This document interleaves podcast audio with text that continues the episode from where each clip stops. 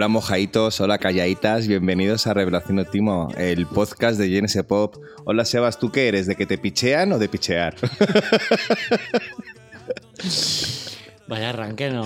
Ahí le he dado, para que veas lo inmerso que estoy en el mundo de este hombre. Pues no sé qué decirte, la verdad. No sabes lo que significa pichear para empezar. Yo creo que picheo, ¿no? Yo creo que pichea, sí. Tú eres Sí. más de pichear. Toda la razón. Pero me encantaría ser de todo, la verdad. Bueno, es cuestión de ponerle ganas y de respirar un poco. bueno, que supongo que lo imagináis. Hoy hemos venido a hablar de Bad Bunny, la estrella mundial por excelencia. No sé si estás de acuerdo o no, Sebas. Bueno, no es que no es un dato de estar de acuerdo, no. La verdad es que eh, hoy ha batido un récord. Hoy cuando grabamos esto, que no sé cuándo lo va a escuchar la gente, pero hoy ha batido un récord de la primera persona que ha llegado a los 2.000 millones de escuchas con un disco en el tiempo récord. Es Bad Bunny. Es un hacha. Es Yo- otro récord de Bad Bunny. Es otro récord de Bad Bunny que ya él ni lo sabe. Madre mía, madre mía. Pues nada, eh, que era necesario que habláramos de él ¿no? en este podcast, sobre todo porque creo que es una figura que no entiendo muy bien por qué despierta tanto amor. O sea, ¿por qué despierta tanto, tanto amor? Sí que lo entiendo, pero sobre todo lo que no me cabe en la cabeza es por qué despierta tanto odio. Es muy fuerte. A mí me hacía muchísima ilusión hacer un podcast de Bad Bunny porque nosotros vivimos perseguidos por valorar bien a Bad Bunny. Esto es una realidad que... Esto no me lo sabía yo. No, yo No. no. no lo he hablado con mi psicóloga todavía, pero eh, lo- eh, lo- he hablado de cosas parecidas. eh, más o menos está encarrilada la cosa. Es muy fuerte. O sea, nosotros tenemos... eh. Acabamos de dar el técnico gato y yo un trago a la cerveza mientras Sebas nos iba a contar su trauma, pero es que se lo merecía. Pues a ver, eh, en ese- o sea, nosotros eh, tenemos unos comentarios súper negativos, ultra negativos de Bad Bunny. Eh, de manera que Bad Bunny es un baremo, ¿vale? O sea, le ponemos un 8 a un disco suyo y durante los 15 días siguientes tenemos una serie de tres o cuatro personas o las que sean que en las redes sociales, en Twitter, en Instagram, en los comentarios de la web, nos ponen ¿cómo le habéis podido poner un 6,2 a este disco y a Bad Bunny un 8? ¿Cómo le habéis podido poner un 7,3 a este disco y a Bad Bunny un 8? O sea, y esto nos persigue eh, en ocasiones incluso durante meses, ¿no? Y es como... Pero si GNS Pop no valora especialmente bien a Bad Bunny respecto a otros medios de comunicación. Desde luego que no. Es que parece que estamos descubriendo nosotros a Bad Bunny. Es como tan ridículo y todo tan rocambolesco que digo, vamos a hacer un podcast de Bad Bunny y yo voy a explicar aquí por qué me gusta Bad Bunny. Pues venga, vamos a empezar. Explícame, ¿por qué te gusta Bad Bunny? Bueno, explícamelo tú y así me cuentas algo tú mientras. No, a mí es ¿En que qué medida te gusta? A ver. a mí me flipa. Me flipa. Y me da cosa decirlo porque me da la sensación de que soy el típico que igual intelectua- intelectualiza demasiado el fenómeno o que se ha subido a un carro porque mola mucho Bad Bunny, pero es que te lo juro, o sea, yo desde que le descubrí con, no fue su primer disco, sino a mí lo que me llamó la atención de él fue Oasis, el que hizo con, con J Balvin, que me lo puse por casualidad y me dejó enganchado y, y hasta ahora. O sea, no sé, me parece un genio, me parece... Igual es muy bestia decirlo, pero es que es un poeta del siglo XXI. A mí, a mí me lo parece y voy a, voy a decir muy claramente por qué me gusta Bad Bunny desde el muy, muy de la manera más fácil que lo pueda explicar. Me parece que es un hacha creando estribillos. O sea, tú estás escuchando una canción de Bad Bunny y crees que has llegado al estribillo y de repente resulta que el estribillo es otra parte de la canción. Y así sucesivamente. O sea, tú estás escuchando una canción que tiene una melodía de pop cuca y de repente al final tiene una outro que es que es mejor todavía que el gancho que tiene desde el principio de la canción. Que por ejemplo se ve muy bien en, el- en la canción de La Difícil. Tiene la parte de se hace la difícil pero se va, pero es que luego tiene la parte de tiene todos los nenes locos y las nenas locas y es que no sabes cuál de las dos partes es el estribillo. Entonces, él melódicamente es muy bueno estructurando, haciendo ganchos, algunos muy graciosos, con frases muy icónicas, muy sexuales, que por supuesto se te quedan, pero es que lo bueno es lo bueno que es melódicamente. O sea, es que tú estás escuchando un disco suyo como este de Yo hago lo que me da la gana y es que las cinco primeras canciones podrían ser el quinto, eh, o sea, el primer single de, de- un montonazo de artistas. Totalmente. Es que yo creo que, fíjate, creo que aquí se ve como casi más claramente que en ningún otro caso que hay ahora mismo en el mundo de la música el concepto del clasismo cultural, ¿no? O sea, creo que hay mucha gente que Primero porque en teoría hace reggaetón, que para mí no hace un reggaetón para nada al uso, es algo que va mucho más allá de- del reggaetón. Y sobre todo por, por su manera de cantar y por su tono de voz, ¿no? Es lo que tú decías. Hay muchos, muchas melodías y muchas canciones suyas que si estuvieran cantadas en inglés o si estuvieran cantadas por otra persona, la gente se volvería loca. Pero ya tienen un rechazo inicial a meterse en el mundo de este hombre por el hecho de ponerle la etiqueta de reggaetón y por ser latino, que creo que está haciendo que mucha gente se pierda la maravilla que es el universo creativo de este señor que no para de crear. A mí es que a mí es que me da incluso hasta pena que la gente se lo pierda porque de verdad que es que es muy fácil, es que es música pop y, y es que es música pop muy bien hecha, de melodías muy chulas y tal. Te- está el tema del reggaetón. La gente dice es reggaetón, es clasista, es machista, no sé qué.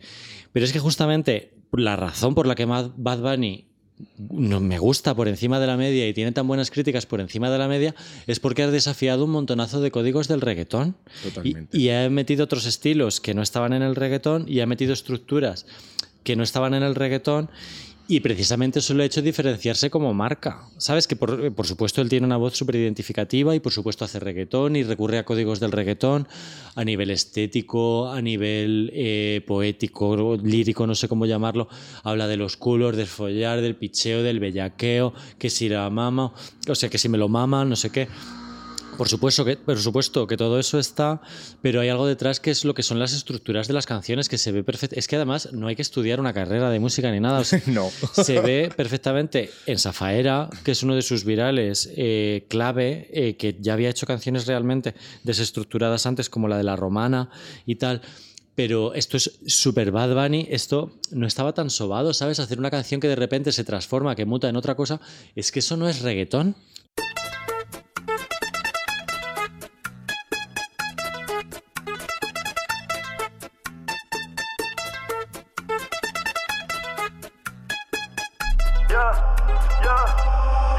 Pásame la juca, eh, coro ya está prendido. Las mujeres andan sin marido. No, bueno, es que tú lo acabas de decir, La Romana es una canción que de repente se convierte en una bachata y eh, en un momento en el que no era nada reivindicable. O sea, a mí me parece que Bad Bunny es un poco como un equivalente quizás a Rosalía, ¿no? Que es capaz de coger unos géneros, darles una vuelta, meterles unos nuevos códigos, reivindicar géneros que ya eran antiguos y que todo sea coherente y que todo sea muy sencillo y nada, nada eh, tozudo ni, pens- ni de pensar demasiado, ¿no? Simplemente tienes que dejarte como llevar por su música y dejarte llevar por sus canciones y pasártelo bien, porque es que es un tío, de verdad, que si lo escuchas, te lo pasas fenomenal. Es un góngora. O sea, yo creo que si góngora hoy Uy, uy, uy. uy. estuviera vivo, sería Bad Bunny. Porque es muy gracioso. Es muy divertido. La verdad es que eh, yo vengo hoy un poquito saturado de Bad Bunny porque me he puesto como cinco o seis discos suyos, todos seguidos. Pero eso es todo el día, ¿no? Pues literalmente que llevo todo el día escuchando a Bad Bunny y vengo un poco saturado, pero tengo que decir que ha habido momentos en los que me he reído un montón y ha habido momentos en los que casi lloro, de verdad, que luego hablamos de eso, un momento por partes. Hablando del hate, eh, voy a leer un comentario, bueno, o sea, podría hablar, mira, me da miedo abrir ya en ese post, pero lo he abierto. Eh, comentarios de un disco de Bad Bunny cualquiera. Eh, uno que merece la pena como escuchar, ¿no? Una persona que se llama Depresión Cherry, supongo que por el disco de Beach House, o sea, tiene buen gusto. Pone, me considero una persona humilde, pero en un contexto como este puedo presumir que tengo un amplio oído musical y no necesito caer en mierdas como estas para estar perdiendo mi tiempo.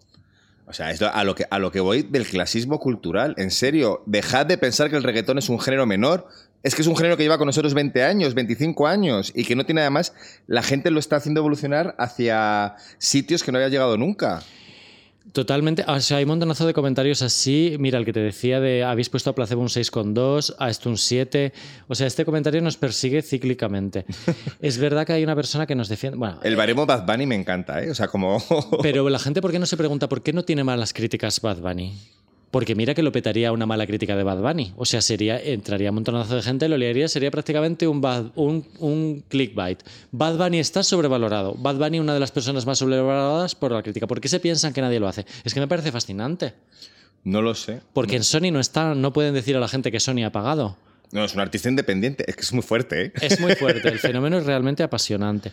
Y luego, lo que quiero decir también es que aquí hay gente que me cae súper bien y cuyo criterio respeto mogollón. Estoy viendo aquí un chico que sigue en Instagram, que además que está buenísimo, poniendo aquí que no entiende absolutamente nada de esto, que esto es horrible y que todas las canciones son la tienen la misma base, la forma de cantar es desganada, tal. Mira, no. No todas las canciones tienen la misma base, la forma de cantar no es desganada y no todas las canciones son... Estas canciones rehuyen, han rehuido en su momento de los charts y de los playlists porque no se le... ¿Cómo vas, a, ¿Cómo vas a poner una canción como Zafaera en un playlist en principio de hits cuando estaba totalmente desestructurada y ni siquiera era el single de ese disco? Si es que ni siquiera era el single. O sea, me fascina el, el fenómeno del rechazo, ¿vale? O sea, hay un rechazo total, hay una falta de comprensión de por qué esto puede gustar a alguien. Pero es falta, es falta de ganas de querer, de querer entenderlo. Y quizás también, debo decirte, un poco de envidia, ¿no? Yo tendría mucha envidia de, de una persona que lo que te decía, que hace discos de 17 canciones, 18 canciones, publica uno o dos al año y que son todos tan buenos, pues a mí me jodería, la verdad. Me sentiría como una patada en el culo. Y también puede que esté también un poco por ahí la cosa esta del rechazo hacia el éxito, ¿no? Del creerte que porque alguien, algo gusta a todo el mundo, ya lo convierte automáticamente en malo, ¿no? Es como es mucho mejor este grupo que yo conozco y conocemos cuatro que no este señor que tiene millones de escuchas, miles de millones de escuchas. Yo creo que a mí eso, yo el tema de la envidia y del éxito a mí se me escapa un poco. Yo creo que si pienso en mis amigos más cercanos, los, muchos de los cuales nunca escucharían un disco de Bad Bunny, lo que les echa para atrás no es eso, sino es el reggaetón. O sea, es la asociación de la música latina basura, la música rock buenísima o la música alternativa o el rollo de Pitchfork intelectual buenísimo, eh, latino caca. Eh, algo, es algo tan básico como pues eso. Es que puede ser, pero es que esto no es música de baile, es que de hecho, te escuchas Oasis, que es una el disco que te decía antes de J Balvin. No el grupo Oasis. No el grupo Oasis. Yo prefiero el disco este que, el grupo Oasis. Pero mira, yo no digo que Oasis es una mierda. Me puede no gustar Oasis, pero entiendo que tiene un valor. Me puede no gustar Portishead, me puede dormir, pero entiendo que tiene un valor. Nunca diría que es una mierda, diría que a mí no me gusta. Pero no me atrevería a utilizar unos adjetivos tan gruesos para definirlo. Me encanta todo el ejemplo que has puesto, porque eh, lo que me parece fascinante de este fenómeno, eh, de la necesidad de exhibir constantemente que Bad Bunny te parece una mierda e incluso de perseguir a un medio de comunicación. Eh, estos son dos o tres personas, ¿eh? Pero para recordar lo mierda que te parece Bad Bunny, o sea, que te guste Bad Bunny no es obligatorio. A ti no te gusta Portishead, a mí no me gusta Joanna Newsom. Mm, eh, Catete Newsom. no me gusta, eh, pero no tengo la necesidad de exhibirlo todo el rato y, de, y, de, poner todo el rato por todas las partes de internet que esto es una mierda. O sea, esto es realmente se reduce al final al clasismo, yo creo. O sea, al considerar que eh, la música latina es peor o, cuando no nos da por decir que lo español es peor. ¿Sabes? O sea, como tirarle piedras en el tejado de Rosalía, como ha pasado muchísimas veces, de decir que era la peor escoria que hay. Trending topics en, Twitter continuados antes de lo del Motomami, ¿no? Vamos a ver si la podemos destrozar viva antes de escuchar el disco, ¿no? ¿Qué necesidad hay? Siéntate, escúchalo, intenta pensar por qué le gusta la crítica. ¿Será porque está revolucionando los códigos o porque es bueno haciendo melodías, estructuras o algo que tiene o algo que se te escapa? No sé, me da. Y, pregunto. Es, que ni siquiera hay que intelectualizarlo tanto, insisto. O sea, es total, que. Total. Tú escuchas un disco de Bad Bunny sin prejuicios y vas a entrar enseguida. Pero enseguida. O sea, yo creo que es más culpa de del desconocimiento hacia la figura y hacia su música. Porque si alguien se piensa, insisto, que la música de Bad Bunny es para bailar, tiene algunas para bailar, evidentemente. O sea, Yo Perreo Sola es una canción para perrear, como su nombre indica pero la mayoría de sus canciones son canciones bastante desgarradoras, bastante lentitas, em, bastante, lo que tú decías, de desafiar los códigos de, si es verdad que habla de sexo, pero bueno, porque en Puerto Rico, él mismo lo dice, en Puerto Rico el sexo es un tema de conversación que está en todas partes y que hablan de ello abiertamente y de esa manera tan abierta. No como en nuestro grupo de amigos que no hablamos nunca de sexo. Ahí no, ahí, no, ahí, no hablamos, ahí no hablamos de sexo. Pero bueno, eh, quiero decir que es un tío que, eh, a diferencia de los grandes artistas del reggaetón que son de presumir, este señor se muestra muy vulnerable en sus letras. Es una persona que sí que habla de momentos de venganza hacia tu, hacia tu expareja, pero también habla muchísimo de la nostalgia, canta muchísimo la nostalgia, Bad Bunny. Eh, reconoce que es un mierdas, eh, reconoce que es vulnerable, eh, habla de aparentar, habla de una cosa que a mí me parece muy interesante, que es cómo han cambiado las relaciones y la manera en la que nos relacionamos con las redes sociales, ¿no? Ese todo el rollo que habla en sus letras de yo no he borrado tus fotos, las he puesto en privado, tú me escribes por aquí, lo que quieres es que te la meta, no estás triste, o sea, de verdad, cuando te digo que es un poeta, incluso un, cron- un cronista perfecto del momento en el que estamos viviendo, no es una butade, es que es tal cual.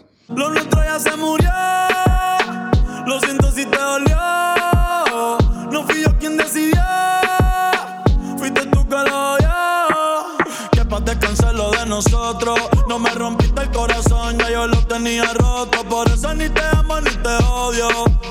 No me. Yo creo que por eso tiene un éxito tan sumamente masivo porque la gente se ve clarísimamente reflejada mm, en él, incluso a través de sus contradicciones, ¿no? Yo creo que él ha, ha tenido un momento de inflexión eh, al tratar el tema del machismo en el reggaetón, por ejemplo. Bueno, por ejemplo, no sobre todo ese tema. Eh, cuando él estaba saliendo ya empezaba a ser como muy, muy cuestionado por los medios, ¿no? Y había muchos artículos, nosotros hemos publicado también, sobre el machismo en las, en las letras del reggaetón. Y él ha intentado huir un poco de ahí a través de ciertos movimientos que incluso a veces se ven como un poco artificiosos, como cuando hizo el vídeo de Solo de mí, que es una de mis canciones favoritas, es una canción preciosa, y lo transformó en una reivindicación contra la violencia de género, ¿no? Entonces la gente decía, es oportunista, es aprovechado, no sé qué. Pues ciertamente sí. Pero bueno, por lo menos eh, se notaba que en un momento dado ha tenido una inquietud para llevar eh, esas letras hacia, hacia algún lado más igualitario, ¿no? Es que además, para mí la diferencia es que yo a él me lo creo. Quiero decir, puede, puede fallar en el mensaje, puede fallar en las formas de hacerlo, pero realmente me creo que le preocupa el cambiar el paradigma de lo que es el reggaetón para hacerlo algo más inclusivo. Es, es evidente que no puede cambiar de la noche a la mañana y que hay unos códigos que están ahí, lo que tú decías, habla mogollón de culos, de tetas, de te voy a follar, de que si me sudas encima mojadita de Chanel. O sea, hay millones de cosas que están ahí que son machistas per sí, pero él está intentando cambiarlo, pues solamente por eso y por, y por la manera en la que lo está, está in- insistiendo en hacerlo, yo creo que hay que darle un voto de confianza. A ver, yo no, no creo que sea la persona que tiene las inquietudes más feministas del mundo, a pesar de que hace sus pinitos al respecto, no sé, tiene más credibilidad que un Maluma, por ejemplo. En este último disco que acaba de sacar ahora, hay una canción que se llama Andrea por una mujer asesinada por su pareja, por ejemplo, y, y tiene cosas en esa línea que las mantiene con planteamientos otra vez un poco machistas del tipo Aren, como en esta canción que está petando que se llama Titi me preguntó, ¿no? que es una lista de Sí, mujeres. ah, sí, de mujeres a las, a las que, con las que se ha enrollado y tal. Es como, tío, qué antiguo otra vez. Es, es antiguo, pero mira, igual si queremos que determinado sector de la población entienda lo que es el machismo, igual hay que hablar en su idioma. No sé si me explico. Igual hay que hablar en sus códigos. Yo creo que Bad Bunny está haciendo una cosa que es hablar de una manera que entiende gente que normalmente no se plantearía este tipo de cosas. En algunas canciones, insisto. En otras, Ya. me parece que hay una profundidad bastante interesante. Yo lo veo profundo cuando se pone y lo veo lo que dices. O sea, yo creo que tiene unas contradicciones y, y volviendo a lo que decías, yo creo que por eso la gente se identifica tantísimo con él. Y, llega tanto, ¿no? Y. Es que es lo que tú decías. Tú decías que te- ha llegado a emocionar escuchando canciones ahora. Es que yo recuerdo momentos muy eh, especiales y concretos de mi vida en los, a los que asocio canciones de Bad Bunny porque sentía que estaban hablando de mí. Ya me das tú que tengo yo que ver con el señor Bad Bunny. Nada. Pues hablaban de mí. Hablaban, pues, de, de ah, pues mira, a lo mejor de pensamientos invasivos que tú tienes de eh, voy a cotillear a ver cómo es eh, el novio de la persona con la que yo salía y, y voy a intentar como no destruir, pero sí como ponerme de cebo a ver si mi ex de repente va a volver a picar y deja a esa persona con la que... O sea, que son todo cosas súper tóxicas y súper malditas, pero está bien que se digan en voz alta y que, se- y que está bien que se diga que están ahí y que todos pasamos por ellas y otra cosa es que las llevamos a cabo, pero que el pensamiento está ahí. Pues él canta sobre eso. Eh, yo creo que aparte de, de las letras con las que te identificas. A mí, me, a mí, por ejemplo, tiene la canción esta de Solo de ti. A mí esa canción yo he llorado con esa canción, te lo digo abiertamente. Y la de Vete igual. Eh, aparte de. Aparte de lo. Y lo bonita que es la canción con J Balvin, la canción que se llama La canción. Es que ese es el mejor ejemplo de que dónde, dónde está el reggaetón en esa canción. En ningún sitio, pero si tiene como. No sé si es, es un una, tiempo lentísimo, además. un saxo, una trompeta, una canción que le encanta a Maya. Y es que no sé a quién le puede no gustar esa canción. Realmente es una canción de melodía clásica, eh, completamente atemporal y una canción muy sentida. Eh, la gente que odia su voz, entre los cuales yo también he estado, o sea, al principio me, costó muchísimo entender esta voz, que no sé con qué parte de su cuerpo canta, pero desde luego no con la que el resto del mundo. No. em, hay que valorar lo expresivo que es. Transmite. O sea, independientemente de que su voz sea un poco desagradable, yo, por ejemplo, odio la voz de Ozuna y a lo mejor dentro de dos años te digo que me encanta la voz de Ozuna. De momento no lo puedo decir. Cuando Bad Bunny está cantando la canción de Vete, era hay un momento en el que empieza a, como a, ena- a- a ponerse nervioso y empieza la canción sube, sube, sube, sube y él cada vez está como más agitado y más está transmitiendo como cada vez más porque realmente él está más emocionado. O sea, es que transmite un montón, es lo que es una voz expresiva. Está cantando de verdad. O sea, quiero decir, Justo. se nota que es una persona. Maluma, por ejemplo, cuando canta Feliz de los Cuatro, pues me hace mucha gracia, yo la bailo. Yo le pero daba. Yo también ojalá Feliz de los Cuatro con Maluma, O lo que fuera. o los que fuera, vamos. no- Siete, yo ahí no, ahí no pongo límite. Lo- los, los que él quiera. Ahí no pongo límite. Pero enti- en- lo entiendo como una ficción. No sé si me explico. Lo entiendo como, Mm. como, yo qué sé, escucho cualquier otra canción de reggaetón que me encanta y lo escucho como ficción. Y en Bad Bunny me lo creo. Me lo creo primero, además, porque es. Sus orígenes son muy humildes. Es- entonces, es una persona que hace seis años estaba de reponedor o de cajero en un supermercado. Es una persona que era, no sé si pobre de necesidad, pero no, no era una persona especialmente millonaria. Pues coño, me creo, me creo que haya tenido tiempo como para no creerse como un futbolista de 16 años que de repente se desconecta del mundo, sino que es alguien como que ha pasado cierta necesidad y es verdad que ha despegado muy rápido y que está en lo más alto, pero todavía conserva esa parte de, de ser un naco. Est- Estoy totalmente de acuerdo en, que él canta la verdad, a diferencia de Maluma, que también me gusta por otras razones. Eh, su padre es camionero, eh, como el mío, además, que me llega un poco por ahí también. Y, y siempre ha contado que él no era el del barrio que pone en la Wikipedia o que se dice o no sé dónde, que sino que es del otro barrio que en, en el que no había nada y en el que él salía a cantar por la ventana desde los cinco años, siempre ha querido ser cantante. Sí. Y la gente iba cuando era adolescente ya a escucharle, ¿no? Que me pare- O sea, tiene una historia, la gente lo quiere asumir o no, tiene una historia romántica y bonita de hacerse a sí mismo y su sello es Rimas Entertainment. Dime qué esperas. Baby, te quiero, pero afuera. Eres alguien por dentro y otra por fuera. Y ya no siento nada cuando te encueras. Dame, dame banda. eh. En mi corazón ya tú no eres la que manda. Se acabó, por ti ya no siento nada. De nuestra serie ya no sale en temporada. Así que vete lejos, dile al diablo que te envíe el ping. Hace tiempo que no somos un team. Para el carajo nuestro aniversario y San Valentín. Ya no hay más Cristian Luna y lo trae en satín. Sigue lo que está verde. Tienes la culpa, es lo que te muerde. Quédate con el perro pa' que de mí te acuerdes. Y piensa en todo lo que te pierdes. Pero te deseo suerte, ahora soy más fuerte. Gracias a todo lo que me hiciste. eh. Tú nunca me quisiste. eh. No sé por qué me insiste, pero te deseo suerte, ahora soy más fuerte. Gracias a todo lo que me hiciste. eh. Tú nunca me quisiste. No sé por qué me hiciste.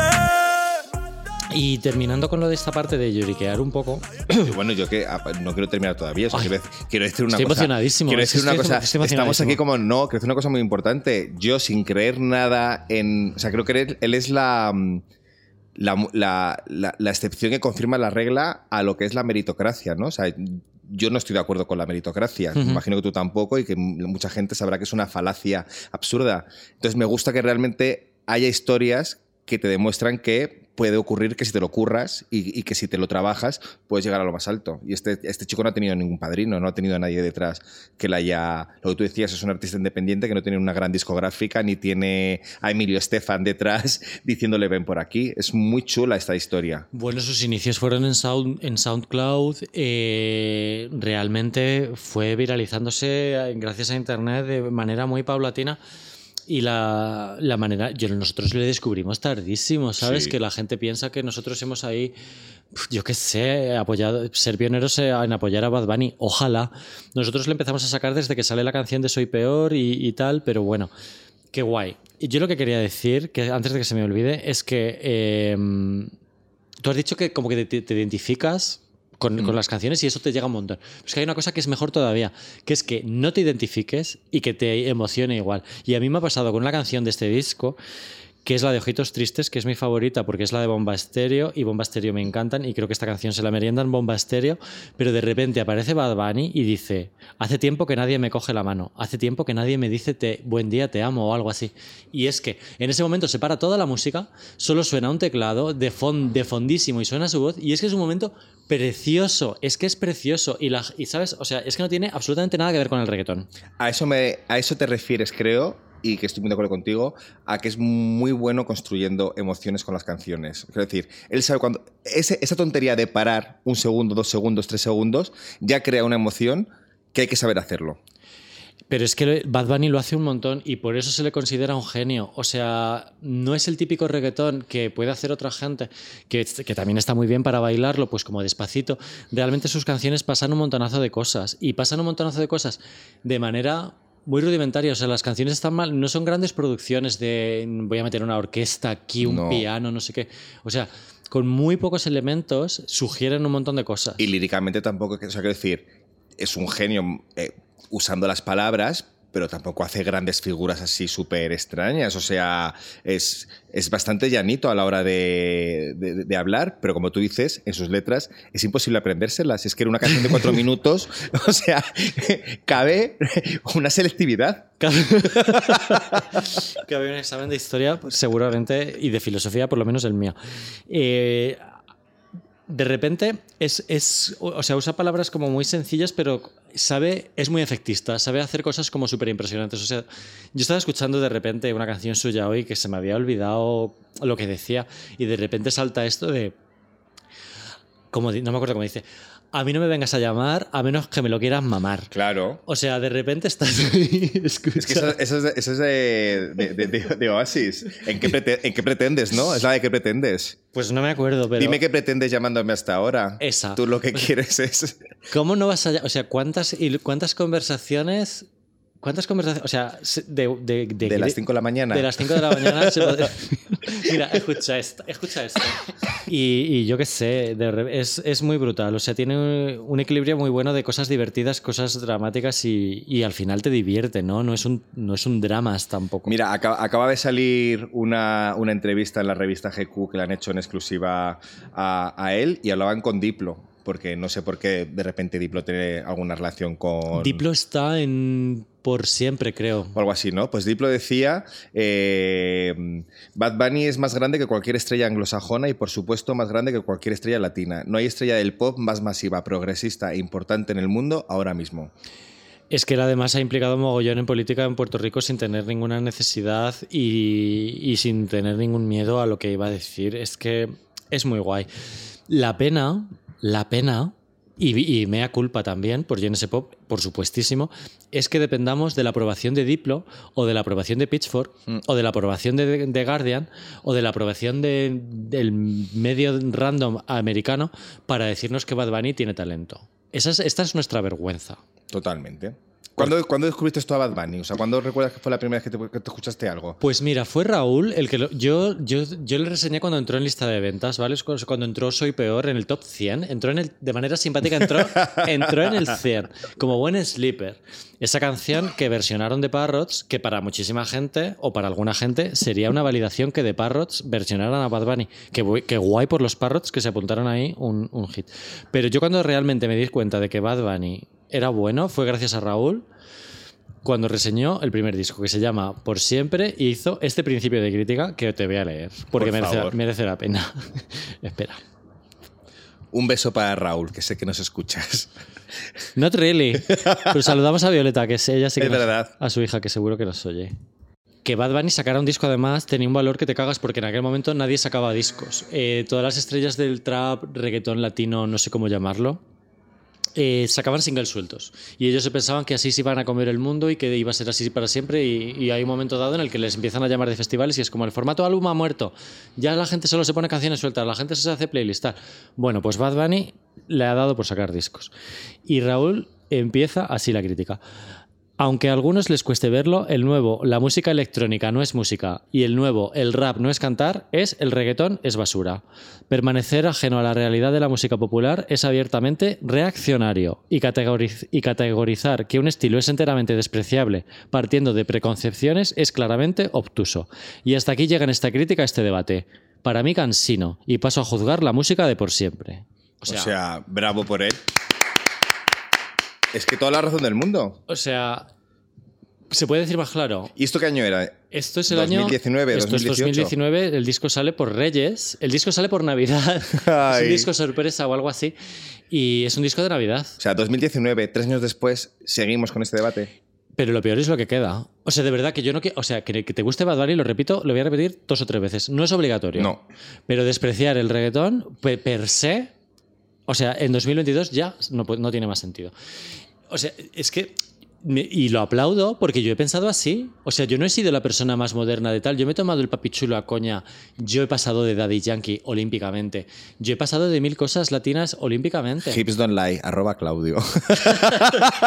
Que tú fuiste el primero que metió una canción latina en Genesis Pop, que Sí. fue Hips Don't Lie, sí. en las listas del año.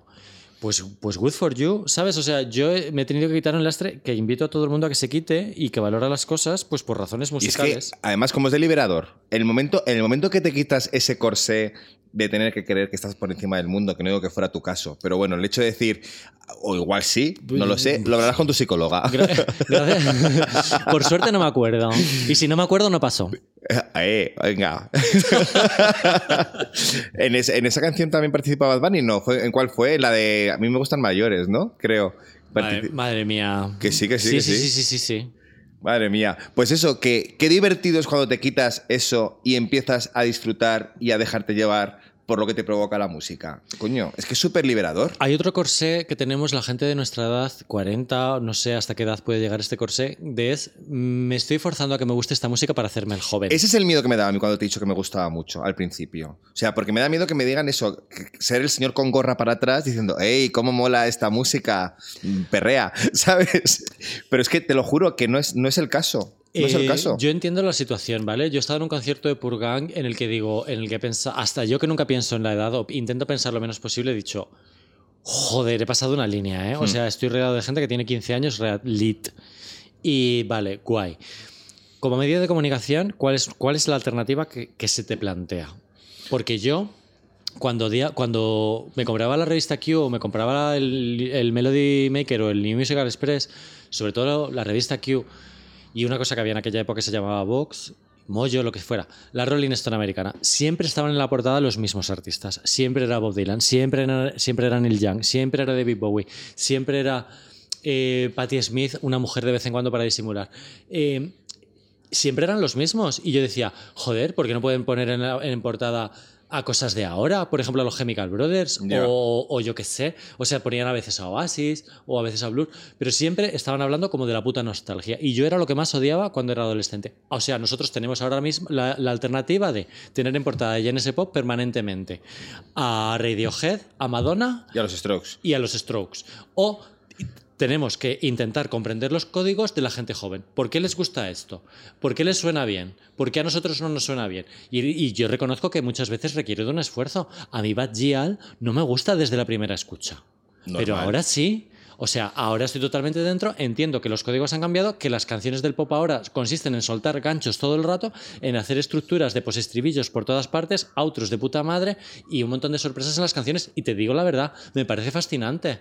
¿Me estoy haciendo el joven? Pues a lo mejor, pero es que prefiero eso que estar todo el rato hablando de los, de los años 90. Pero es que no te lo estás haciendo porque realmente te has molestado en empaparte y en entender los códigos. O sea, te Eso lo es un haces. curro. Te lo haces, claro que es un curro, pero te lo harías, te lo harías si fingieras, si te fueras a un concierto de reggaetón porque crees que ahí es donde tienes que estar.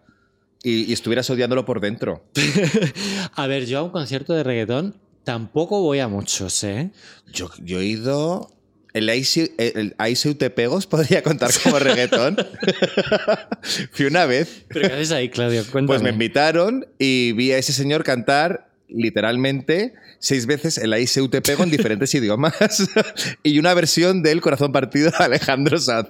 Fue una de las mejores noches de mi vida.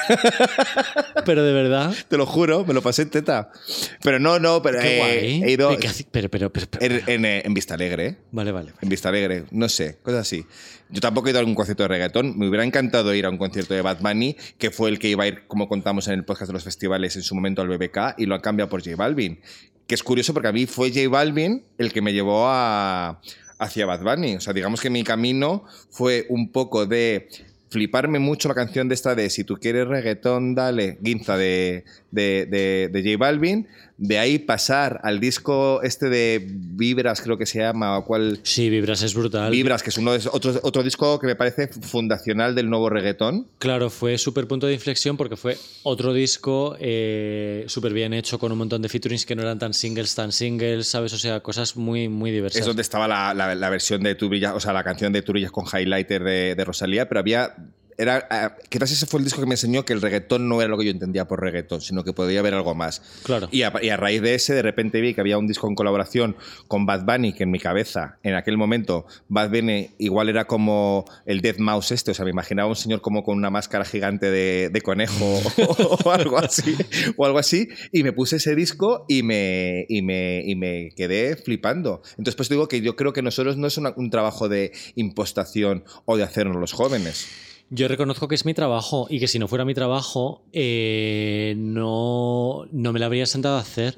Em, estoy aquí como un poco agresivo. Voy a poner un ejemplo. Cuando me estoy poniendo así como tan, tan eufórico, no tan vehemente o lo que sea, me estoy dirigiendo incluso a, a mis mejores amigos. O sea, nosotros, yo hice un viaje con, con Elena de vacaciones a Galicia, a Portugal en coche y se pasó todo el viaje criticando a Zetangana que no le podía soportar, que no podía soportar este tipo de música, cómo podíamos escuchar esta mierda de Bad Bunny, de, de Bad Gyal y tal.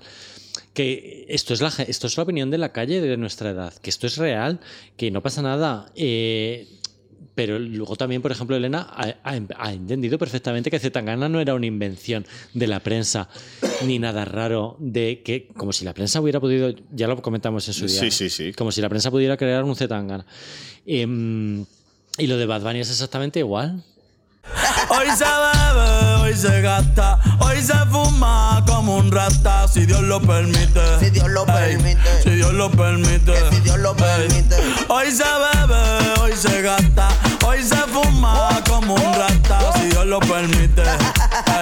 Si Dios lo permite. Ey. Real G. Bueno, que creo que también de todas maneras estamos entrando un poquito aquí en bucle como justificándonos y vamos a avanzar un poquito. Y creo que debemos hacerlo hablando de este último disco de Un verano sin ti, que si antes hablabas de récords, para mí el gran récord de este disco es que ha habido varios días en los que todas las canciones del disco estaban en la lista de ventas. Sí, es muy fuerte. Es muy heavy. ¿A ti qué te ha parecido? Eh, pues me ha decepcionado, tío, después de ponerme aquí como una auténtica loca, eh, defendiendo a Bad Bunny, porque creo que lo que ha hecho ya es para siempre. O sea, yo creo que tiene tal cantidad de canciones y de discos sacados en tres años que ni hemos mencionado, porque a ti te gusta el de Oasis, que no me gusta mucho, pero luego está el de las que no iban a salir, pero sí salieron. Está Sí, el de- bueno, pero eso ahora hablamos si quieres de los... Ah. Yo, yo creo Bueno, que hablemos primero vale. del último, que aquí está como más fresquito. Pues me ha decepcionado, me ha sorprendido poco, me he reído poco y me he divertido poco. Y Genesis Pop es el medio del mundo que peor lo ha valorado. Que lo sepa todo el mundo, le hemos puesto un 7, la nota más baja que existe de lo que yo conozco. Y está bien, ¿vale? Tiene lo típico. O sea, esto es una frase un poco 060 de un disco de 23 me quedaría con las 10 mejores, vale.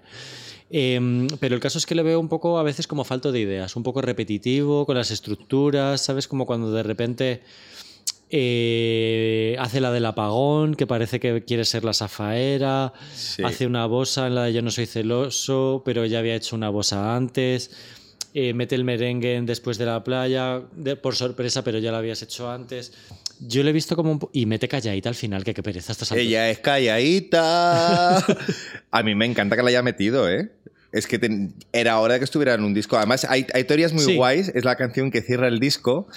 Y hay teorías muy guays que dicen que la ha metido simplemente, porque además la ha metido sin ningún tipo de cambio, sin remodelarla ni nada, tal cual como lo sacó en 2019, que quizás fue como la última que sacó antes de que hubiera la pandemia, y que lo ha metido un poco como para que olvidáramos, o sea, como para conectar con ese momento, ¿no? Para que olvidemos los dos años en los que ha habido este parón y de repente continúa la vida. Pero si en los dos años él... es- en Se ha forrado. Él- él saca 20 canciones y 30 discos. A mí me ha gustado el disco, ¿eh? Estoy de acuerdo contigo en que es largo de más, que ya es decir en un disco de Bad Bunny, es largo de más, y que tampoco es revolucionario en tanto en cuanto repite un poco lo mismo que había hecho antes. Es decir, lo has, escrito tú muy bien, lo de mezclar géneros, eh, los temas de los que habla, que son los que he hablado también antes. Me gusta mucho que empiece o sea, un disco que empieza con una canción que se llama Moscow Mule, que es mi cóctel favorito ahora mismo. Bueno, ya no tanto porque ya lo pide todo el mundo, pero ya me tiene ganado. Pero tiene Mengo.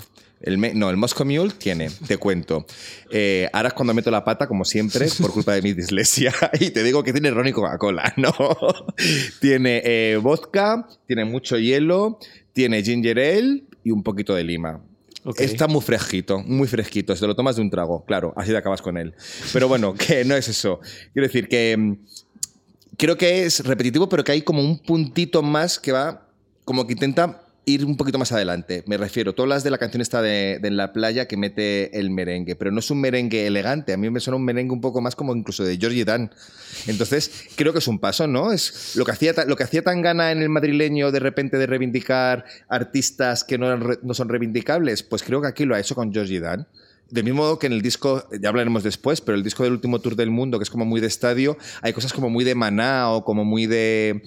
Veo que es un tío que tiene claro cuáles son sus orígenes y lo mete ahí. Y luego, no sé, hay canciones en este disco que me gustan mucho, como la de Yo no soy celoso, que es así como un low-fi muy hawaiano que demuestra que a este tío también le sientan muy bien las, Es una bosa. Sí, es como muy, muy, muy, muy relajadita. Me gusta también mucho Neverita, que es un- una canción en la que es el, el, el, Bad- el Bad Bunny que te decía antes de que llora y que no, no tiene miedo a reconocer que ha perdido a alguien importante y que le está pidiendo que vuelva si la tía es la...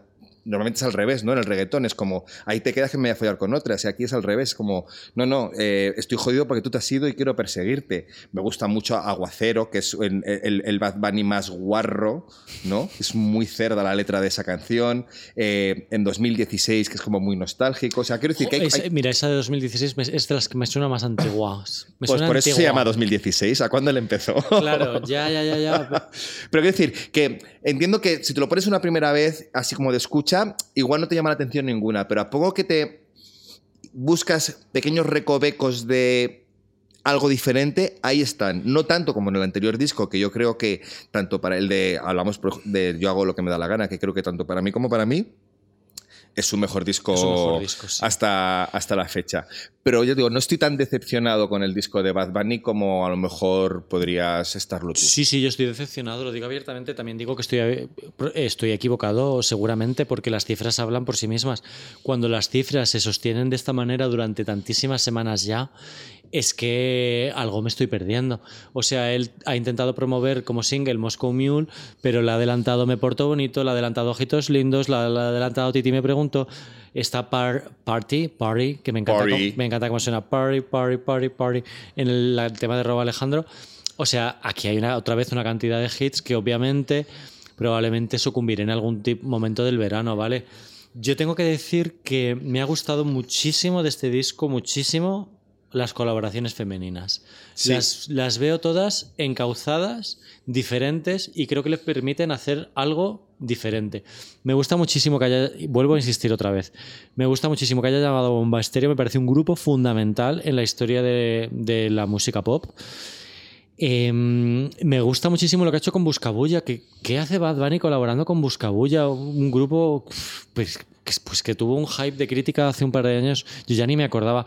Han hecho una canción preciosa, como. No es dream, es como onírica, dreamy, una cosa así como tipo Caliuchis, muy chula, que además tiene el trasfondo que he dicho antes sobre la violencia de género. Me gusta lo que ha hecho con, con De Marías. O sea, me parece que le permite eh, hacer no te digo que Bad Bunny haga un disco con, de- con tías, ¿vale? Porque yo qué sé, él- él- yo no le voy a decir a Bad Bunny qué hacer, jaja. Pero, pero me he dado cuenta de que son mis favoritas. Me parece que explota muy bien el rollo melódico que él tiene. Y solo mírame con esa tan linda que con eso yo estoy bien. Hoy he vuelto a nacer. Hace tiempo que no agarro a nadie de la mano. Hace tiempo que no envío buenos días, te amo. Pero tú me tienes enredado, me envolví. Iba por mi camino y me perdí. Mi mirada cambió cuando tú vi. Bye bye a los culos, ni me despedí. Yo no te busqué. No. Puede ser. Y, y- y- y- y también eh, que realmente es un tío que cuando habla de lo del feminismo, cuando habla del machismo, que critica el machismo, eso también forma parte de, de- de este cambio, ¿no? O sea, utilizar tu plataforma de hola, soy Bad Bunny. Estoy aquí en la cima del mundo y voy a abrir eh, mi espacio a estas voces femeninas y permitir que otra gente las conozca, también es una manera de luchar contra este... Total. Y es que además Bomba Estéreo, que por cierto vienen a Madrid y a Barcelona, Qué divertidos son. y, y Jenese Pop es medio oficial de la gira de Bomba ¿Ah, Estéreo. sí? Sí. y les entrevisté el año pasado y justo me dijeron, eh, el reggaetón tiene letras, tenemos que trabajar un montón en, el- en que el reggaetón ofrezca unas letras un poco diferentes y ofrezca otra visión de Latinoamérica y que no hace falta que sea que pensar, ¿no? Y que tampoco que termines ahí con, yo que sé, haciendo una licenciatura escuchando pop. Pero, por ejemplo, el último disco que tiene en Bomba Estéreo, que a mí no me gustaba mucho en principio, eh, tiene un montón de temas sobre el cambio climático, y, y- pero no es un rollazo ni nada, es súper bonito, está súper bien hecho y es, es- son, pre- son preciosas las canciones. Es que me, me, me, me- da cabrear, perdona que te corta, pero es que cuando. No, no- no lo he dicho Antes. acostumbrado. Ya, ya lo sé. pero es que cuando dicen esto de que hablan todo el rato de, lo mismo las canciones del reggaetón y las del rock, ¿de qué hablaban? o sea, ¿de qué hablaban? Porque las cantaban en inglés y no las entendíamos, cariños, pero es que eran todas exactamente lo mismo e igual de machistas. Perdón. También había mucha canción política en el punk, por ejemplo, yo qué sé. Sí, pero sí. vale, que, que- pero bueno, que me parece que haya dado voz a un grupo como Bomba Estéreo para hacer una canción, aunque no sea una canción política ni, ni de verde ni nada, pero al final les ponen el foco, ¿sabes? O sea, ¿tú sabes cuántos oyentes han podido ganar esto- estos artistas estos días? Con Will Smith no ganó eso, Bomba Estéreo, ya te lo digo. Will Smith ganó él. Ganó, ganó él, ganó él. Pues habrán ganado muchísimo. A mí es que me gusta mucho esto de que de repente haya entrado todo el disco en las listas de escuchas, en las listas de éxitos, porque ya no tienes que tú, como artista, decidir cuáles son los siguientes singles. Es que te lo está diciendo tu público. Ya.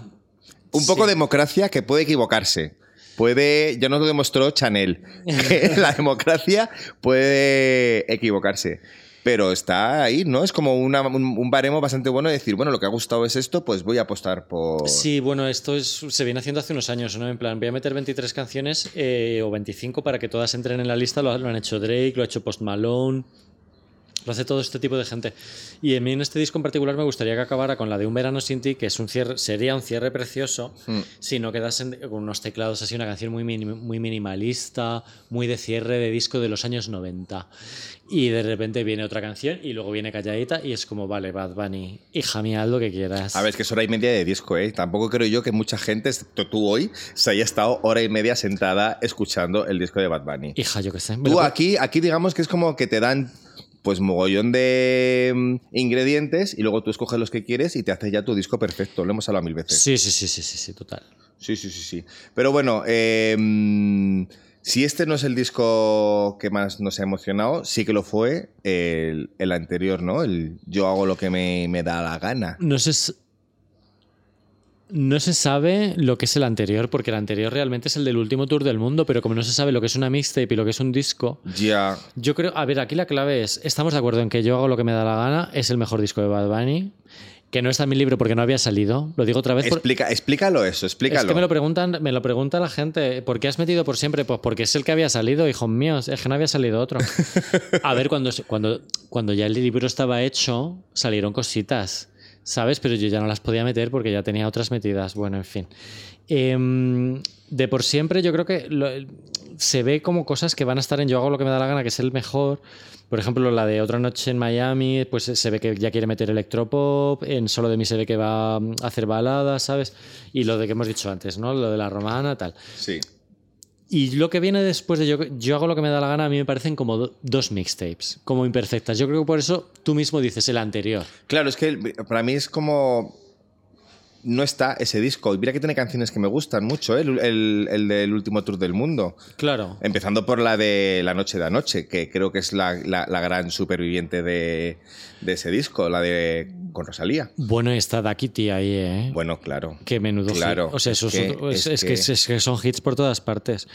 Em, Yo creo que las que tienen, las que no iban a salir, realmente es un disco de sobras que en su momento hace mucha gracia porque menudas sobras, o sea, tienes un disco de 20 canciones y te sobran otras 10 o 12 en las cuales aparece lo mismo mm, Daddy Yankee, que, o sea, Don Omar, que, o sea, no sé. O sea, Nicky gente por la que cualquiera mataría por tener en su single principal de su, To- de su Total. disco. Bueno, pues esto me sobraba y no lo metí.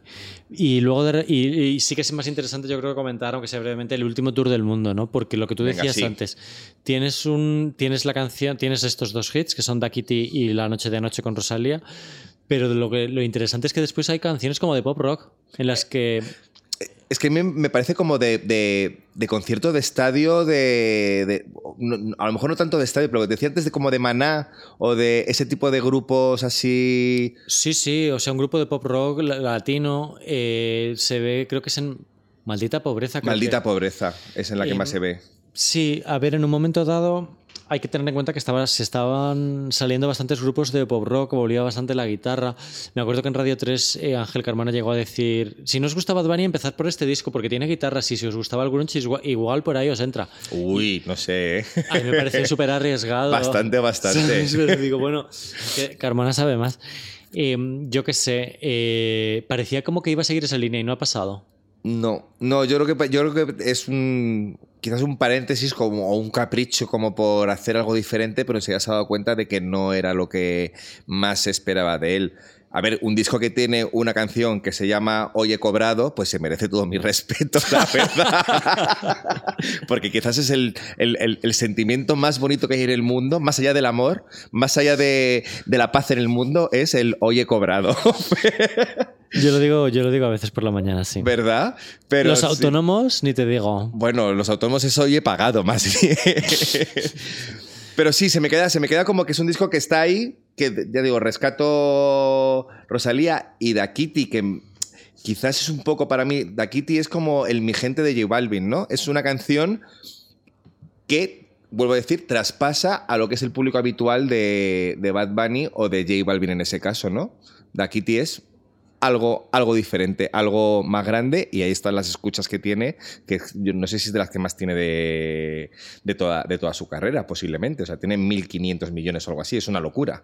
Es una locura total todo. La verdad es que yo creo que él ya ni se lo mira. Pero sí, o sea, yo, me- yo no, no es el disco que me pondría para empezar a amar a Bad Bunny, sino el disco que pondría, pues, para completar. Hay cosas que están, le están envejeciendo mal, ¿eh? Hay que decir, si algún hater ha llegado hasta aquí, cosa que dudo, el disco de Oasis ha envejecido para mí un poquito mal y Que el no, tío, estoy, en- muy en contra, con- perdón. En contra. ¿Sí? Sí, para mí es- sigue siendo maravilloso. Porque me, te lo juro, me flipa el, el sentimiento que tiene. Además que la colaboración de dos artistas como ellos sea tan perfecta en ocho canciones. que son ocho canciones. Es que es muy guay como para meterte en el mundo. Es una cosa que le falta a Bad Bunny, sí, la concisión. He perdido un poco el ta- mi touch con J Balvin, ¿vale? Hace tiempo que no hace nada que me guste de verdad y me da pereza oírle. Estoy deseando que se calle y salga Bad Bunny. Yo también, fíjate, fíjate. Yo también. Yo también. Debe ser, yo también. Eh, y, ¿Y qué te iba a decir? Ah, y incluso por siempre tiene canciones que ya no me acordaba de ellas. Incluso yo hago lo que me da la gana. Hay gente diciendo que este es el mejor disco de Bad Bunny, ¿vale? Hay en los comentarios, he leído comentarios de hates y hay gente diciendo que este nuevo es el, es el mejor. Porque dicen que es el, el que tiene más, el que es más divertido, el que tiene más potencial, o el que menos canciones se pasan, o el que tiene más diversidad bien hecha. No sé. Ahí el éxito lo tiene. El, Ah, éxito, el éxito lo tiene y tiene más escuchas que el otro, seguramente, sí. Va a terminar con más escuchas. A ver, igual nosotros tenemos también una conexión muy, muy especial. Nosotros, no nosotros dos, sino la gente en general tiene una conexión muy especial con el yo hago lo que me da la gana. Porque como ocurrió con el, con el de Dua Lipa, que hablamos en, eh, en otro podcast, eh, con este sí que es un- eh, este también es un disco que escuchamos mucho en casa durante la pandemia. Yo creo que más que a la pandemia, Bad Bunny no lo asocio a la pandemia, lo asocio a. O sea, yo creo que puede ser que sorprendió muchísimo que los, las, las personas, los líderes del reggaetón o del trap o la, de la música urbana latina o como se pueda llamar esto, hicieran un formato álbum. Fue una sorpresa total. que apareciera en medios anglosajones, que todo de repente fuera una cosa tan respetada cuando parecía la peor escoria, que a alguna gente se lo sigue pareciendo, fue como para mí, fue un choque total. Y yo ese choque no lo he tenido ya con este disco. O sea, no es Motomami, es un disco mucho más chocante. Mil veces más. Este, es- este, este de Verano sin ti es una continuación de, del anterior. No tiene factor sorpresa, estoy de acuerdo contigo. Entonces, no puede ser mejor porque es, el otro es el original. Es el, es la- Sí, pero es que lo que está pasando es que mm, la gente se está enganchando al disco entero, pues será que algo tiene. Porque Ya. si no caería. Como ha pasado, por ejemplo, por poner un ejemplo, con el último de Drake, que no se ha sostenido tanto en el tiempo como se está sosteniendo esto. que yo nunca entenderé el éxito de Drake. Ya traeremos a, un día a alguien que lo explique. Mucha gente si escuchara las canciones de Bad, Bunny, de Bad Bunny cantadas por Drake lo fliparía. Porque es bastante, es bastante eh, inspiración para él. Y de hecho canta una canción con él. Y claro, y en 2016 dice yo quiero estar en una canción de Drake o algo así. Arroba Zetangana. Bueno, que de verdad que está, eh, está guay, veo el disco bien, ¿sabes? Me esperaba que él iba a tener como un poco más de ambición de romper, pero ya lo he dicho tres veces, enough. Enough. Pues venga, hablemos del que realmente rompió para nosotros. Que no fue el tercero, sino el segundo. A ver, vamos a contar cuatro o cinco canciones cuáles son nuestras favoritas que explican por qué, es, por qué nos encanta. Cuéntame. Pues mira, un disco que empieza con una canción como la de Si veo a tu mamá, no puede Ay, ser es, malo. Es verdad que casi nos vamos de aquí sin hablar de esto. Sí, Hombre. Sí, sí, sí. Esta canción es maravilla. O sea, es Jobim. Yo cuando, me, cuando me puse este disco me acuerdo perfectamente pensar en, la, en The Girl from Ipanema y sonreír y decir, qué, qué felicidad, qué maravilla. Es que es, es que es maravilloso. es maravilloso. marav- o sea, quiero Es decir, maravilloso. Ha sido muy listo empezando con esa, porque luego tiene otro- otras canciones más difíciles dentro del disco, pero empezar con esa, que como tú dices es un, no sé si llamarlo sample o una versión de la chica de Ipanema, que tiene un vídeo súper guay como de él en una, en una, en una, en una fiesta de Nochevieja con, con sus padres vestido de nerd, es muy, muy chulo y además habla de eso, ¿no? De, de, de- de lo que contaba antes de no borro, no borro tus fotos, las pongo en privado, estoy triste, maldito año nuevo. Pues te enseña ese Bad Bunny más nostálgico y más pensativo. Pero bueno, tiene temazos este disco como Yo perreo sola, que qué vamos a decir de esa, de esa canción que no se haya dicho ya. tiene canciones... Yo Perreo Sola es, muy diver- es divertidísima. Es la típica canción que, es de, que de verdad eh, merece la pena dedicarle dos minutos a pensarlo, a, leer la letra, a escucharla y a pensarlo divertidísima. Yo le he cogido un poco de manía, ¿eh? Por repetición. Jo, pues yo me parto de risa cuando dice tengo una amiga que no habla y otra. y otra que casi no calla. En este caso, ¿cuál sería? una amiga problemática y otra que casi ni. casi- habla, ni calla. Tengo una amiga problemática y otra que casi Ni habla. Esa. Esa. Me encanta. ¿Tú quién eres? ¿La problemática o la que casi ni habla? ¿Tú qué crees? Tú eres la problemática. Yo soy la bichillal.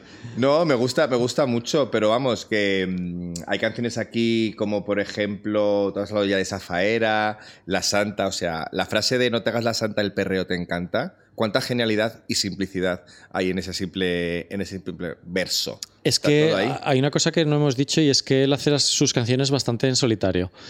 Eh, lo normal, por ejemplo, Maluma tiene una- un autor de confianza que se llama, creo que Edgar Barrera o algo así. Ni idea. Em, y, y Bad Bunny tiene, por supuesto, también sus- su gente de confianza y tal, y su productor de confianza. Pero una de las cosas que le llamó muchísimo la atención a Raúl al reseñar el primer disco es que sale solo acreditado en muchas canciones. O sea, realmente es un autor, es un disco de autor. Decía, es un disco de autor Pues es que otro, otro, o- venga, otra campanita más ahí para, para decir que es bueno. Pues mira, tío, es que dime que no es de envidiar que tú puedas ser capaz. O sea, a mí me cuesta escribir un texto al día y este señor se saca esto de la manga como que hace churros. Pues no me parece justo. Es un churrero total. Es un churrero, pero no como Rihanna, que a Rihanna se los hacían. Hay otra canción muy guay en este disco que es la de. No sé si se ha hablado antes de ella. Vete. Sí, sí, eh, por cómo va subiendo que dice... Vete de- O sea, me flipa, Es pero si hay una canción que creo que nadie le presta mucha atención y que es esencial para conocer a Bad Bunny, es la última, la que tiene el simbolito de como de corazón hecho de mm, más, más un 3. Ya la liamos con lo de como un G, como un gángster. Yo no voy a mencionar esto. Bueno, es la última, la canción número 20, que es un testamento hablado de su carrera. Con total sinceridad, en la que habla de repente de que si mi madre, mi, mi abuela me ha visto en la, en la Super Bowl, de dónde vengo, qué es lo que siento, la fama me está destrozando. O sea, me parece súper emocionante escuchar a este señor durante 2 minutos 37 hablando de sí mismo. Y además anticipa que va a sacar una mixtape después, de, como que da una pista Sí, de, y dentro dice, de- dice, dentro de nueve meses sacaré, sacaré otro disco para retirarme a gusto como... No me acuerdo quién era. Pero sí, daba- decías como yo, después de esto saco otro, otro disco y me retiro. Podría hacerlo. Es muy guay que se piensa Taylor Swift que es la única que deja, que deja los Sister X, estos, como se llaman. A ver, hay una parte por este disco que me gusta un poco menos, es cuando empiezan a salir los Anuels, a As, los Mike Towers, estos del final y tal. Tampoco lo veo una obra maestra que vaya a pasar a tal. Lo que pasa es que mm, tiene un momento, tiene bastantes momentos de estos que estás diciendo muy chocantes, ¿no? Como de muchísima pasión. Con- confesionales, sí, confesionales. exactamente.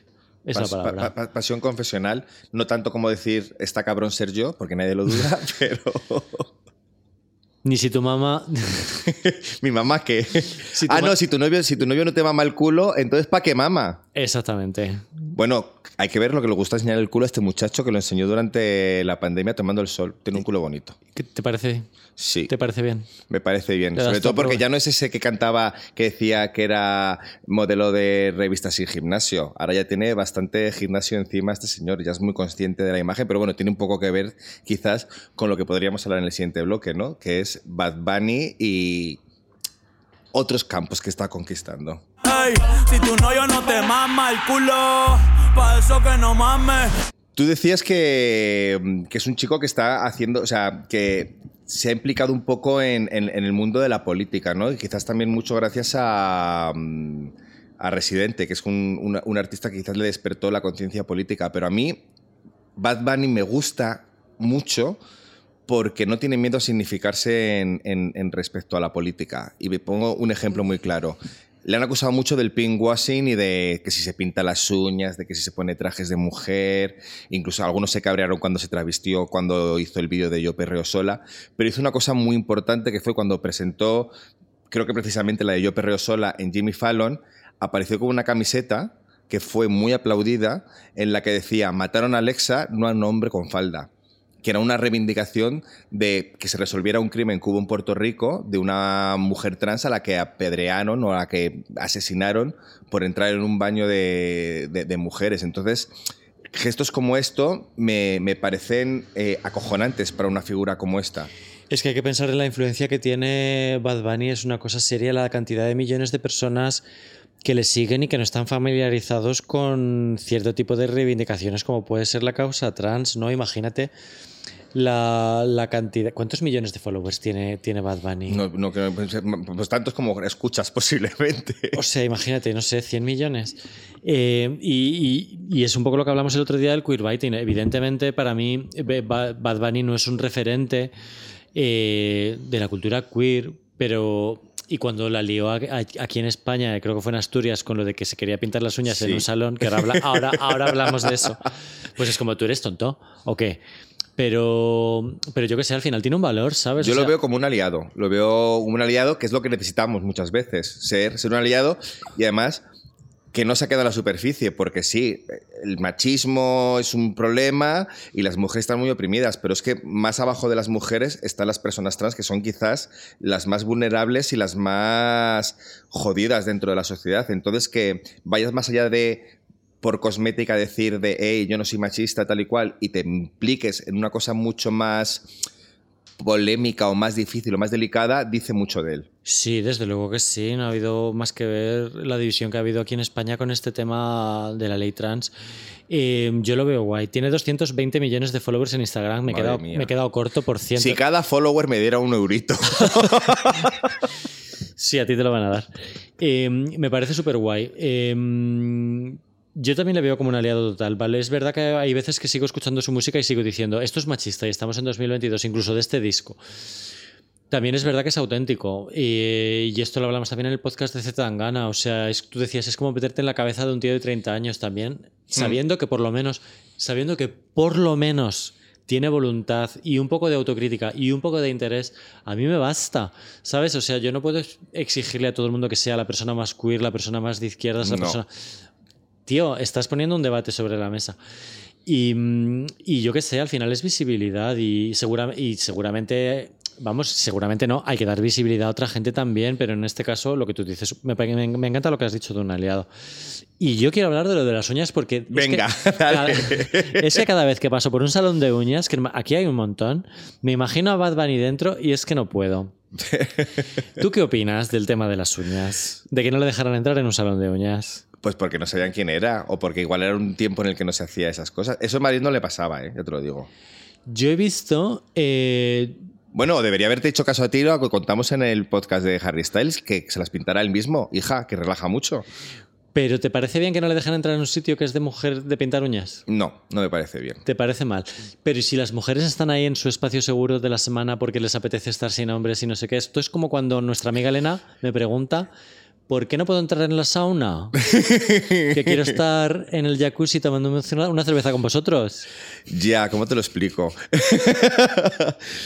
a ver, no lo sé. Es verdad que si las mujeres se sienten más protegidas, pero es que no debería ser así, ¿sabes? O sea, lo veo mucho con el caso de, caso de los baños mixtos, ¿no? O sea, entiendo que no tiene por qué haber un baño de hombres y otro de mujeres. O sea, lo ideal sería que pudiéramos convivir todos en armonía en un baño. Y sobre todo, volviendo a la caso trans, es un poco transfobo, porque ¿quién te dice a ti que Bad Bunny no sea un hombre trans, trans con genitales femeninos? Que sabemos que no, pero... O sea, o una mujer con... O sea, me he metido en un jaleo bastante gordo, ¿no? Yo ¿Sabes lo que quiero decir? Yo he desconectado y sal tú como puedas.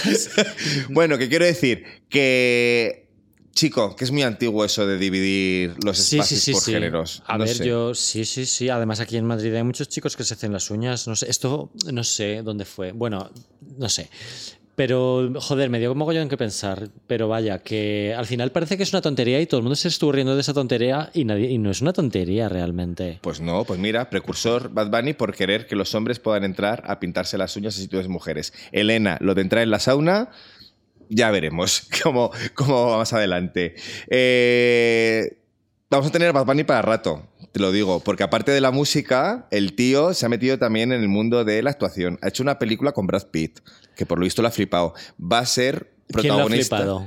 Eh, Bad Bunny decía que no se creía estar con Bad Pitt. Ah, pero digo, lo habrá hecho bien. No tiene pinta de actuar muy bien, ¿eh? Pues va a ser protagonista de una película de Marvel. Protagonista, él solo, de un superhéroe que se llama El Muerto y que es un, como un enemigo de Spider-Man y que se va a estrenar en 2024. Ya te dije lo que pasaba cuando entras en una película de Marvel. Te Sí. conviertes en un dios del cine. Te conviertes en marido del Zapataki. O sea, lo eres todo.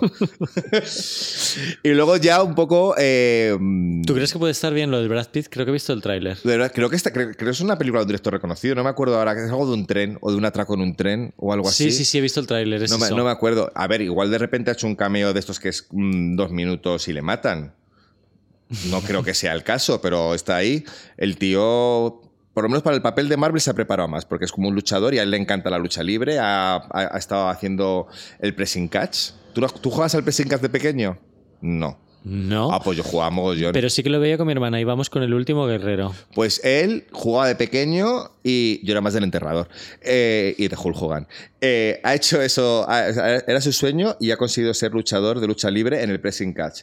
Y luego lo que más me flipa de Bad Bunny es cómo pone en su sitio a los americanos. O sea, yo creo que tiene éxito porque no, primero porque no entiende sus letras, porque con lo mojigatos que son, Ya. si llegaran, si, si entendieran lo que dice, fliparían. Pero sobre todo porque les pone frente al espejo eh, lo colonialistas y lo estúpidos que son, ¿no? Porque él dijo una declaración en no sé qué entrevista. A los, habla- a los americanos de Estados Unidos dices, ¿no? Sí, oh, claro, claro, a los estadounidenses. ¿Ves? He caído otra vez en el mismo, en el mismo error.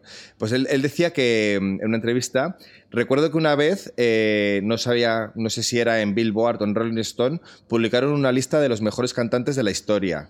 Cabrón, ¿y por qué no especificas si dices que es de la historia de Estados Unidos? Porque en esa lista no aparecían ni Juan Gabriel, ni Vicente Fernández, ni Tito Rodríguez. Eh, no digo que esos artistas sean los más grandes porque también existen leyendas en la música latinoamericana. Esa es la pura verdad. Pero ¿por qué los llaman leyendas si no los puedes comparar con los otros? ¿Porque son estadounidenses? ¿Porque cantan en inglés? Pues coño, es que es verdad. Ya, sí, sí, esto es muy fuerte. Todavía a día de hoy seguimos mirando listas anglosajonas, básicamente cuando nos preguntamos por lo mejor, nos preguntamos por lo mejor del año, no sé si en cine pasará lo mismo, Hmm. pero en definitiva cuando acaba el año, te- pues te miras la lista de The Guardian, la de Stereogun, la de Pitchfork, la de Rolling Stone, o sea, medios anglosajones. Pues que este hombre haya colonizado ese tipo de listas me parece lo máximo. Total, total. Sí, menos mal que no le entienden, la verdad. A veces es un poco tampoco. ¿eh? Yo muchísimas veces no lo entiendo, pero una de las cosas que más me divierte de él o de Carol G, o sea, ya lo he contado mil veces, la canción de Bichota me vuelve loco la mitad de las veces porque me imagino lo que quiere decir y me hace más gracia todavía que lo que es. Qué divertido hablar como Bad Bunny. Igual esto es un poco racista, pero qué divertido es hablar como Bad Bunny. Total. En fin, que no sé si hemos estado un poco intensos aquí para hablar de algo que queríamos no intelectualizar, pero oye, es que. la Yo he venido merece. calentito, he venido calentito porque llevo todo el día escuchándole y es que no me puedo creer que haya, que haya gente que se lo... De verdad que no es obligatorio ponérselo ni nada, pero de, que sea, despreciarlo de manera tan pesada, no lo puedo entender. Oye, ¿por qué no cuando publiquemos el podcast publicas una listita así de 10 canciones de Bad Bunny para los que no les gusta Bad Bunny o que te descubrirán? Te lo dejo ahí como idea para acompañar el podcast. No, voy a dejar una lista de 10 comentaristas que quiero que comenten específicamente. Pues venga, a ver si están calladitas. Un beso.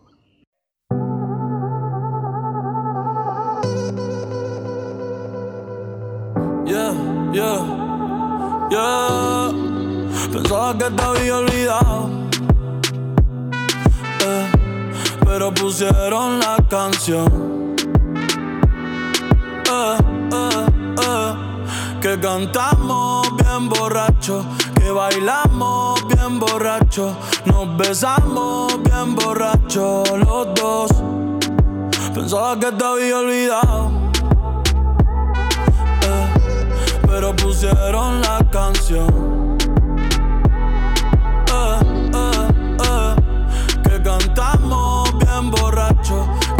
Bailamos bien borracho, nos besamos bien borracho los dos.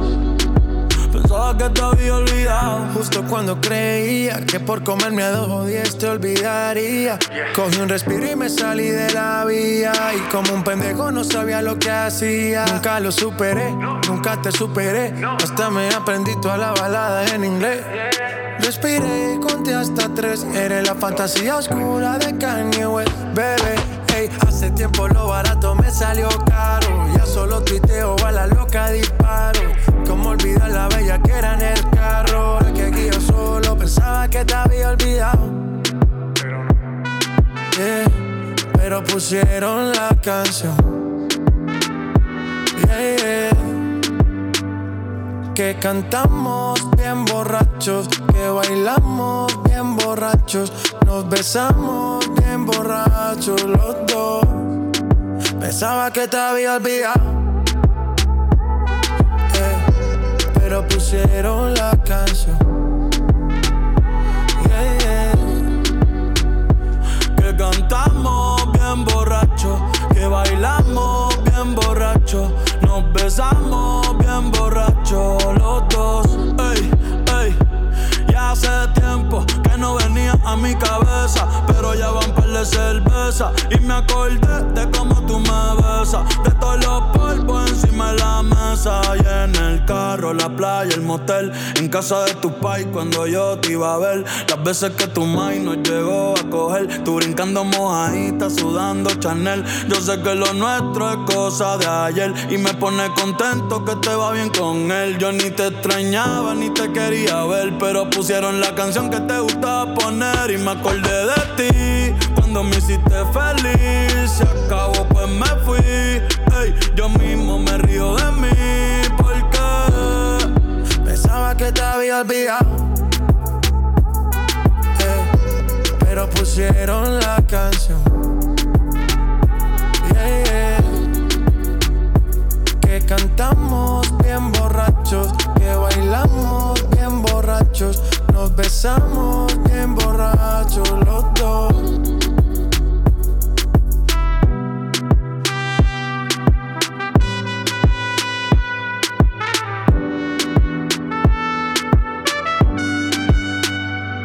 Y yo pensaba que tu nombre estaba muerto, eh, pero te soñé despierto. Hoy salí para la calle suelto, sin sentimiento, el corazón desierto. Y yo pensaba que tu nombre estaba muerto. Pero te soñé despierto. Hoy salí pa' la calle suelto. Sin sentimiento, el corazón desierto.